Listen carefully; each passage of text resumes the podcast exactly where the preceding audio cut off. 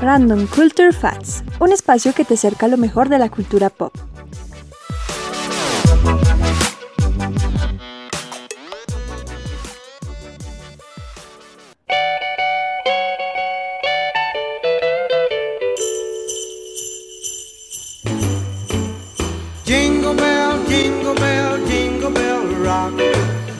Hola a todos, bienvenidos a este nuevo capítulo de Random Music Facts. Es un gusto para mí traerles este capítulo porque hoy vamos a hablar de un tema muy adecuado a esta época navideña. Y exactamente hoy vamos a hablar de artistas que quizás algunos de nosotros no sabíamos que tenían álbumes de Navidad. Y bueno, pero antes de hablar un poquito sobre estas curiosas historias sobre Navidad y estos álbumes musicales, vamos a hablar un poquito también sobre la historia como tal de los villancicos.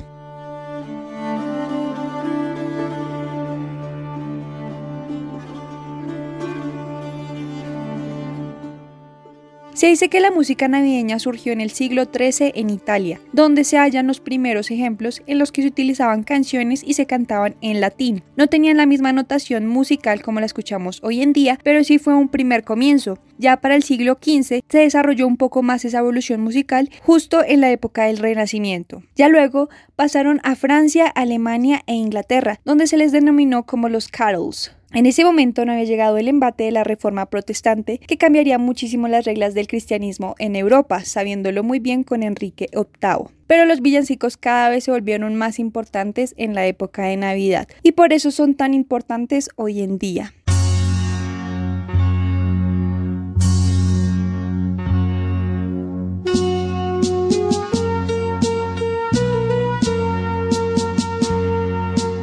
Los álbumes de Navidad sin duda nos transportan una época de familia, amor y mucha reconciliación. Uno de los artistas que personalmente no sabía que tenía un álbum de Navidad es Bob Dylan.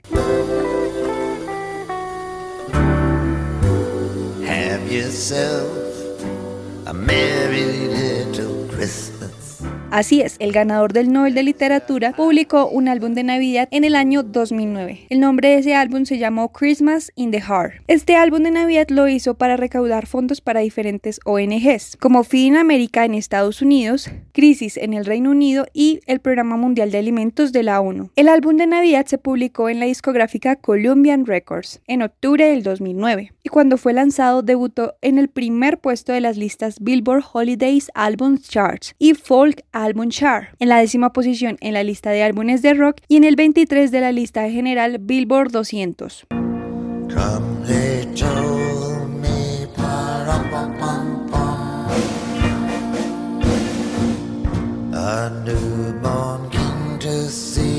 En este álbum se puede escuchar una versión muy original del tamborilero, la cual Dylan tituló The Little Drummer Boy. Otros de los artistas que tienen una gran tradición con Navidad son The Killers. Oh, Santa, I've been waiting on you. That's funny, kid, because I've been coming for you. En el 2006, la banda de Las Vegas The Killers empezó toda una tradición con las canciones de Navidad. Es una bonita tradición que ellos empezaron al inicio también de su carrera para también recaudar fondos justamente en esta época de Navidad. Toda la serie de villancicos que grabaron del 2006 al 2016 era para ayudar a la Fundación de Conciencia sobre el SIDA en África, Product Red. Esta es una fundación hecha por Bono. Todas las canciones que ellos producieron durante ese tiempo fueron donadas para esa fundación.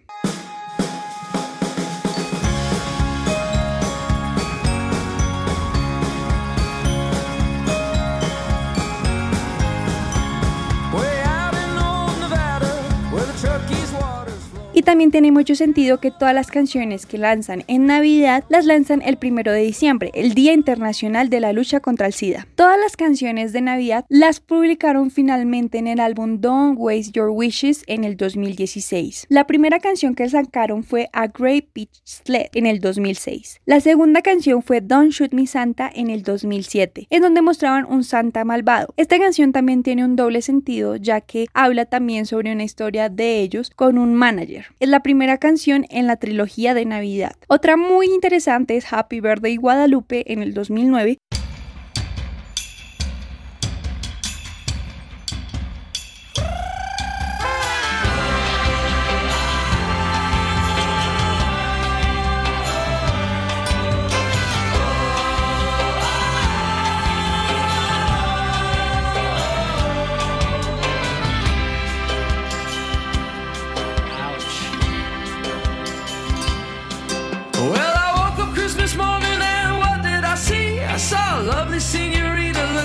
que la hacen junto con el mariachi El Bronze y Wild Light. Algo interesante es que aluden mucho a la religión católica en México. En el 2010 sacaron Boots y es algo curioso porque ellos en ese momento se encontraban en un descanso indefinido, pero aún así sacaron esa canción de Navidad. Luego en el 2011 sacaron The Cowboys Christmas Ball. Esta tomó un lado muy diferente ya que venía con un tono un poco más de country. En el 2012 sacaron I Feel It in My Bones. Esta es la segunda canción de la Santa Trilogy, la que les mencioné en un inicio. En este video exponen al ex manager de la banda, Ryan Party, como un santa malvado. En el 2013 sacaron Christmas in LA, donde salía Owen Wilson. Joel The Lump of Coal salió en el 2014. En el 2015 salió Dear Sleeting, que también es la tercera de la Santa Trilogy, es decir, la continuación de la historia de Ryan Party, su ex manager. Y la última canción que sacaron fue I'll Be Home for Christmas del 2016. For this here Christmas song,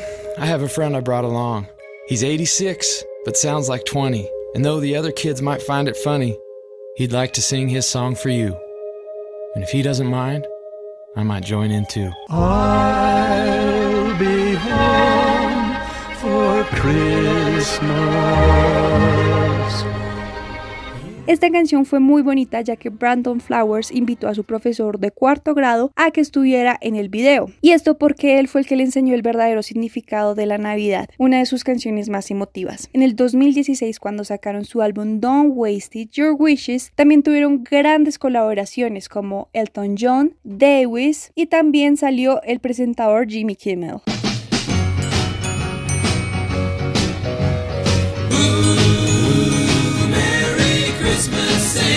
Otra banda muy popular que también sacó un álbum de Navidad fueron los Beach Boys. Lo sacaron en 1964. Este álbum contiene cinco canciones originales y siete basadas en temas navideños, y cuando fue lanzado fue un éxito total en las temporadas navideñas. En un inicio ocupó el número 6 en la Billboard 200 en los Estados Unidos y hasta adquirieron el disco de oro. Incluso el autor James E. Perone lo consideró uno de los mejores álbumes navideños de la era del rock.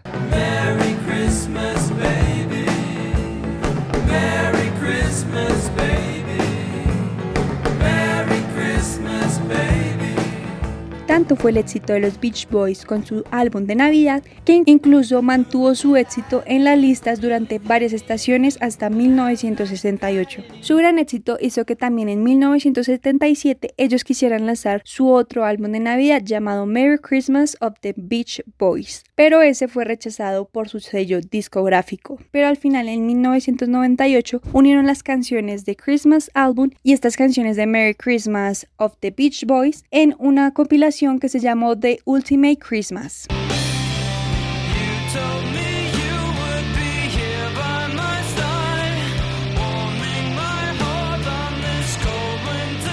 Hablando también de rock, pero en este caso un poco alternativo, hablamos de Wister con su álbum Wister Christmas. Ellos sacaron su álbum navideño en el 2008. Este contenía seis temas, pero también se mantuvieron a la tradición de la Navidad, incluso con una versión muy bonita de We Wish You a Merry Christmas and a Happy New Year. We wish you a Merry Christmas. We wish you a Merry Christmas. We wish you a Merry Christmas and a Happy New Year. Este álbum se lanzó el 16 de diciembre del 2008. Y bueno, hablando un poquito ya no de artistas que no sabíamos que tenían álbumes de Navidad, vamos a hablar también de los álbumes más importantes de Navidad. El primero está Elvis con Christmas Album.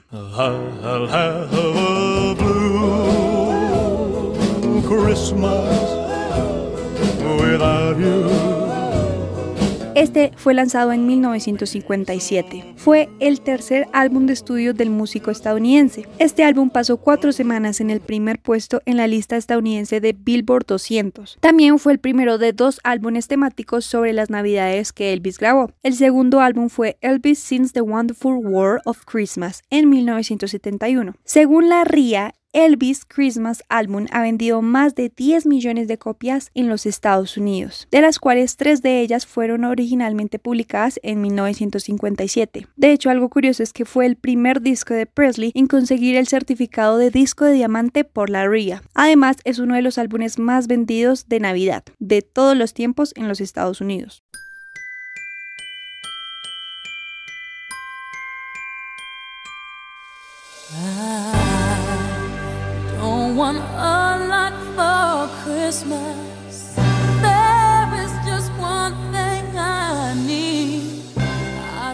Ahora vamos a hablar de Mariah Carey. Ella con su famoso álbum Merry Christmas. Este fue su cuarto álbum de estudio y sin duda uno de los más exitosos, porque incluye la famosa canción All I Want for Christmas Is You. Mariah escribió esa canción para su esposo de ese entonces, Tommy Motola. Quien también le ayudó a escribir la canción fue Walter Afanif. Mariah junto a él participó en la redacción de la letra y en la producción de la canción. Al parecer, Mariah Carey la escribió en 15 minutos. Esta canción siempre suele ingresar a las listas de ventas durante la temporada navideña y ya se ha vuelto un villancico muy tradicional. En diciembre del 2017 se posicionó en el noveno lugar de la Billboard Hot 100. Esto hizo que la canción se volviera la primera canción navideña del top 10 de ese año. Pero el 24 de noviembre del 2019 la canción se hizo acreedora a tres récords del libro Guinness por ser una de las canciones más exitosas y populares de la Navidad. También por la canción interpretada por una mujer más reproducida en Spotify en 24 horas y también obtuvo el récord de la mayor cantidad de semanas en el top 10 de la lista UK Singles.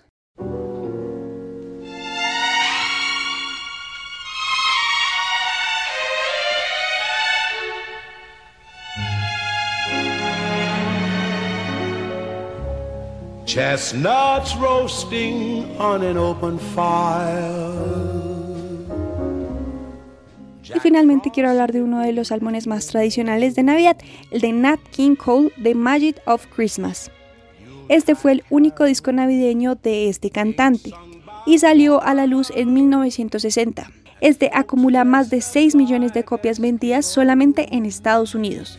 Este álbum fue arreglado y dirigido por Ralph Carmichael. Este álbum contiene canciones de Navidad que había grabado Cole, pero también canciones que había grabado al principio de su carrera. Incluso este álbum incluye canciones que por primera vez haya grabado Nat King Cole. Entre esas se encuentra The Christmas Song, que fue grabada originalmente en 1946. Luego la regrabó para el álbum de 1961 The Nat King Cole Story. En 1963 The Magic of Christmas se reeditó bajo el título de Christmas Song. El álbum The Magic of Christmas, lanzado en 1960, fue el álbum más vendido de esa década de los 60 y fue certificado por la RIA para los envíos de 6 millones de copias en los Estados Unidos. La segunda versión que lanzó en 1963 alcanzó el número uno en la Billboard en álbumes de Navidad y este récord se mantuvo durante dos semanas.